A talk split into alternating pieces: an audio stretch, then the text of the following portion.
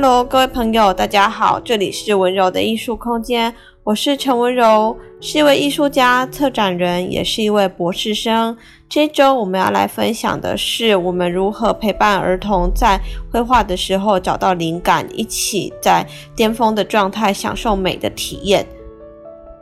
这样子的一种体验，一直是我在教育的过程里面经常感觉到最丰收也最快乐的一件事情，就是在每个人都达到一种巅峰的状态的时候，互相震荡、互相鼓荡，而激发出一种灵光闪闪的状态的时候，这种感觉就像是一种表演，或者是一种艺术达到了一种最顶端的状态。自然的发光，发射出一种感人的力量，让我们都能沉醉在里面。那说起来很玄，很像是一种比较飘渺的一种比喻，其实它却是很真实，会发生在课堂里面的。像是上周末的时候，我们的主题是微观植物。我们向小朋友介绍美国现当代的女艺术家欧基夫的故事，带领他们来认识这一位艺术家如何透过微观的视角去创造出一个偌大的宇宙来，让他们去发现，在每一个微小的生命里面，都有一种巨大的绽放力量，可以旋转，可以爆发，可以喷发出很多很多的生命力。那欧姬芙她一辈子里面画过了许多的花叶子，或者是音乐。音乐很特别的是，他会用柔软的线条跟刚硬的线条去表现出音乐不同的旋律。我们也会让孩子们去体会说，呃，他觉得这样子的线条可能是在表示音乐什么样的律动，让孩子去说出自己的想法。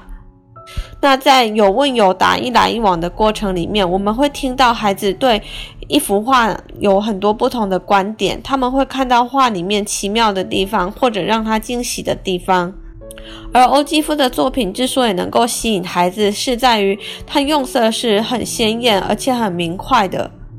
不管是他画的罂粟花、牵牛花，或者是鸢尾花，都是把花瓣的特征画得很鲜明。把它的细节放得很大，在这样子的画面前面，我们很容易受到震撼，感觉到很澎湃。而另外一一方面，他也还有另外一个主题，是喜欢画动物的骨头和玫瑰花放在一起。他由于有一阵子会住在沙漠，他的工作室就在沙漠附近。那他经常到沙漠去捡一些动物的骨头，这些骨头是锐利而且是冰冷的，是象征着死亡。而他又将这样子的一种形象跟象征着。温柔绽放、生命力满满的花朵放在一起，形成了一种鲜明的对比。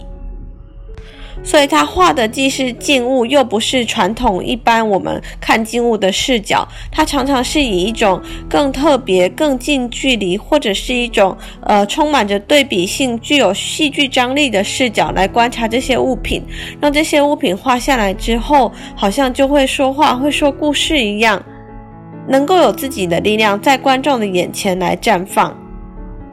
而植物这个主题对孩子来讲其实是很容易入手的，因为植物它。的形象不会那么具象，它很容易能够去掌握到植物的叶子、花蕊、茎或者是叶脉。那只要把这些大概的形状画出来，我们就能知道它是正在画一棵植物。它和动物或者是人物的呃这种困难度是不一样的，几乎每个孩子都能够画出一个属于自己的植物。所以做起来会很有成就感，而这一堂课里面让我们惊喜的就是，我们在阅读赏析欧姬芙的作品的时候，孩子已经很有感触，也能够触动了。当我们要他们拿着自己的带来的小花盆或者小盆栽，用类似欧姬芙的观察视角来观察自己的植物的时候，他们也能够去掌握到这是一个怎么样的微观视角。比方说，我们有一个小学三年级的女孩，她叫文轩。她当天带来的是一盆小小的多肉植物。这个多肉植物它有一个中心点，从中心点绽放开来，就像一个旋转的漩涡一样。那她观察的视角是，她从上往下看，看见这个多肉植物的中心点跟它的放射性的一种旋转的动态。那他将这样子的一种植物姿态画在我们为他准备的圆形的画布上，用亚克力的画法来画。以前他比较常用的媒材是油画棒、呃彩色笔、色铅笔等等。比较没有加入水的控制，而这次我们让他直接在画布上构图，直接用压克力来上色的时候，发现他也可以掌控得很好。他一开始在学调色的时候，可能还不太能掌握颜色的比例，但是当他慢慢调出各种绿色、各种蓝色，再透过加入了白色调出粉粉的蓝、粉粉的蓝绿色的时候，他就越来越调越有自信。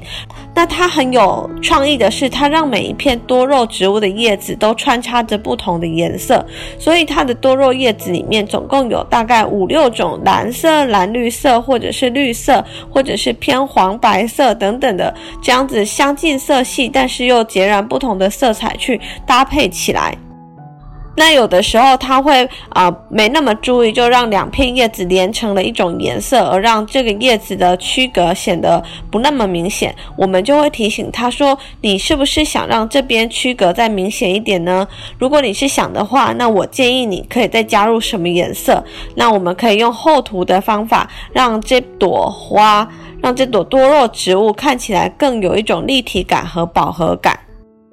他就在我们这样子的建议之下，慢慢的去摸索压克力这个媒材，而压克力这个媒材，它的可塑性也很高。就是当我们画上了一层颜色之后，我们还可以层层叠叠的再去叠加，让这个画面越叠越厚，越来越饱满。和水彩的画法是不太一样的。对于呃低年级的小朋友来讲，也是一个比较好来掌控的媒材。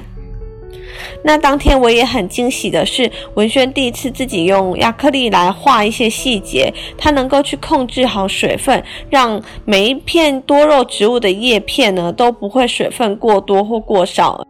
能够呈现出一个比较完整而且是饱满的形状。那在这个陪伴的过程里面，我们会发现他是很专心、很专心在投入在里面的，跟他在用铅笔、色铅笔、彩色笔这种驾轻就熟的材料是不一样的。他很专心的去挥洒每一个色彩，去运用水分的跟颜色的关系去调出来的。颜色的浓淡程度，再透过这种浓淡来画到他的画布上，而画布也是他第一次使用的媒材。以前我们使用的是画纸，所以在这次的过程里，他可以去感受到纸跟布的差异。布是更有韧性、更有弹性的，而且呢，当我们层层叠加的时候，它也能够去承受得住更多的颜料。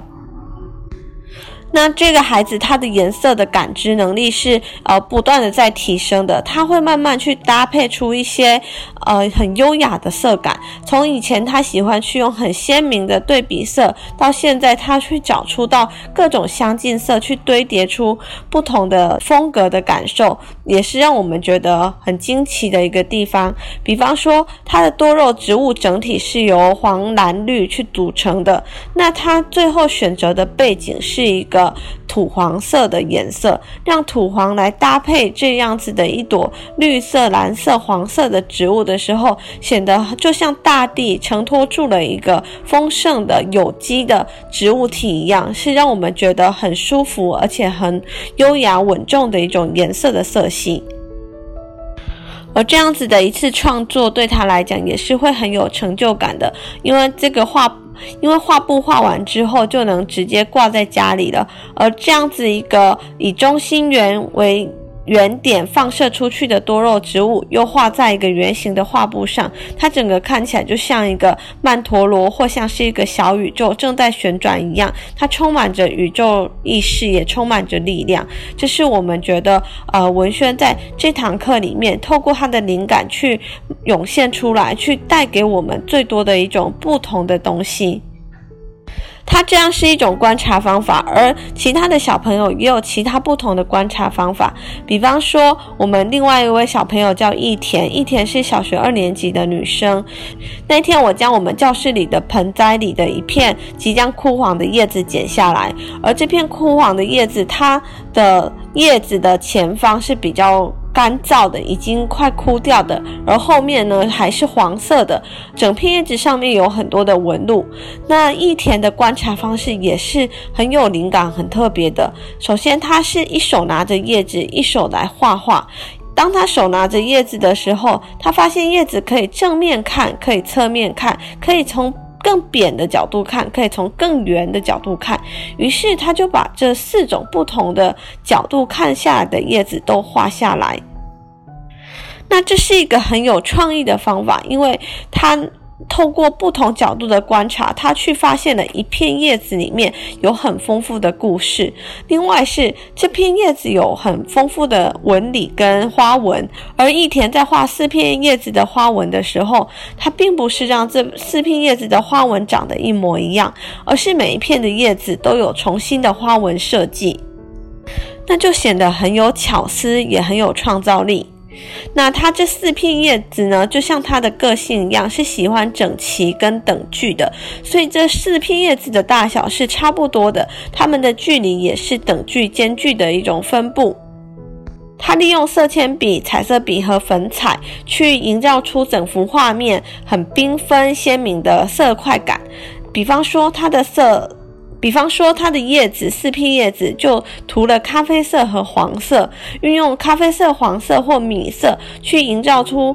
去营造。去营造出叶子里面的这种呃枯黄的变化，那也保留了线条。线条是用色铅笔在上上色一次做勾边，让线条的流动感跟这种跳色出来的感觉可以更明显。而它的背景，它则是使用三个颜色的粉彩去涂出渐层的效果，让这幅画面虽然简单，但是颜色是非常丰富的。而这一天，我们表现得最稳定，跟平常最不一样的，就是我们的博婷。博婷她平常是一个呃比较活泼，喜欢讲话，有的时候会有一点点分心，或者是画面没有办法完成度那么高的小朋友。可是这一天，当我们在介绍欧基夫的时候，他看着我们给大家准备的呃。展示的作品就已经等不及的要开始画画了。他很快的自己让自己先进入到画画的状态里面，于是他开始画一朵很大朵的罂粟花。而他说他画的并不是欧几夫的罂粟花，他画的他说是一朵红玫瑰。他用鲜红的红色、紫色、粉红色等等相似色的油画棒去叠出玫瑰的这种层层叠叠的色彩感，而让这朵花就占据在画面的正中央，显得又大又有自信。他很直觉的去画完一朵红色的大花朵之后，接下来他就会帮他的花的旁边补上各种的草。那他在这一天的。整个心情跟他的笔触都是很流畅跟轻快的，所以他在画他的草的时候也是一样，他用着一个很跳跃跟轻快的笔触来画下一根一根的草。而最近这个孩子也学会了相近色的叠色，所以他用了绿色、蓝色、黄色不同种的绿去叠出草堆里面很丰富的感觉，完成了一个。呃，草跟花之间交融在一起的感觉。这个孩子平常在完成画的时候，通常我们在引导他继续更深入去思考的时候，他会比较有困难。可是很特别是在这一天里面，他的状态特别好。当我们引导他说：“那你再想想这些缝隙里面，草堆跟草堆的缝隙里面，可不可以再加一点什么？可不可以再有一点动物呢？”他突然就能够体会到，他就能够照着这样子的一种引导跟启发去继续。往前走，所以他在画面的空白处呢，他去点上黄色的亮点，去当做萤火虫；而在草堆中，他去画下一只狗狗，让这只狗狗来陪伴这朵花，让这个画面可以更丰富。我觉得在这里就会看到孩子他进入到一个画画的状态里面的时候，他的脑袋。跟着他的手，跟着他的心一起在思考，思考他接下来还想再表达什么，还想如何让画面更完整。而在这个过程里面，我们就会很喜悦的去感觉到他的进步、他的专注跟他的投入。而这堂课之所以我会说感觉到一种流动性的喜悦跟一种创作的巅峰，就是在三个孩子都。专注在自己的创作里面，而且能够往前走，能够去找到自己的方向，把一个画面、一种心里所想、所感的、所感知到的东西表达出来的时候，他们的精力是能够很集中的，而他们的灵感在好像就在空中互相的交织跟流动一样，我就会被他们这种很专注、很投入的美所激动。在教学里面最快乐的事情就是遇到这样子的一种美的状态，这种状态尤其在一群人一起共同生发的时候，常常会带来一股很特别的力量，感染着现场的每一个人，而每一个人又能在这个力量里面继续的去深入的发掘自己，而去深入的表达。我觉得不只是在绘画，在写作，在其他的艺术领域。音乐、戏剧、舞蹈等等的艺术领域里面，都可以去感觉到这种人跟人起到共感的作用的时候，它所带来的这种穿透力。而对于一位教学者来讲，我觉得这是在教学中让我最感到快乐的一种本质，就是在教学的现场里面，我们一起达到了一种呃巅峰的体验跟状态。这种状态当然不是每一次都能够那么幸运的，每一次都有，但是只要它有的时候，我们就会记得到啊、我们的初心是什么？我们的初心就是带着每一个人一起来感受美，在美的熏陶里面一起去体验到最大的快乐。而这也就会更鼓励着我们，不管我们在办学的过程中会遇到什么样的困难、什么样的挑战，或者有很多的行政上面的事情等着我们去一一的解决跟处理。但是我们有着最本质的那种光明跟光亮，最本质的灵感跟感动，就可以支持着我们不断的继续向前走，不断的带着更多的孩子们一起来创造出属于我们美丽的世界。这是呃我在教学的过程里面的一些体会跟心得，也是觉得很美好的一个时刻，想在这里跟大家分享。那我们今天的 Podcast 节目就录制到这边，下一集我们会分享更多和美和艺术的相关故事。谢谢大家的收听，我们下周再见，拜拜。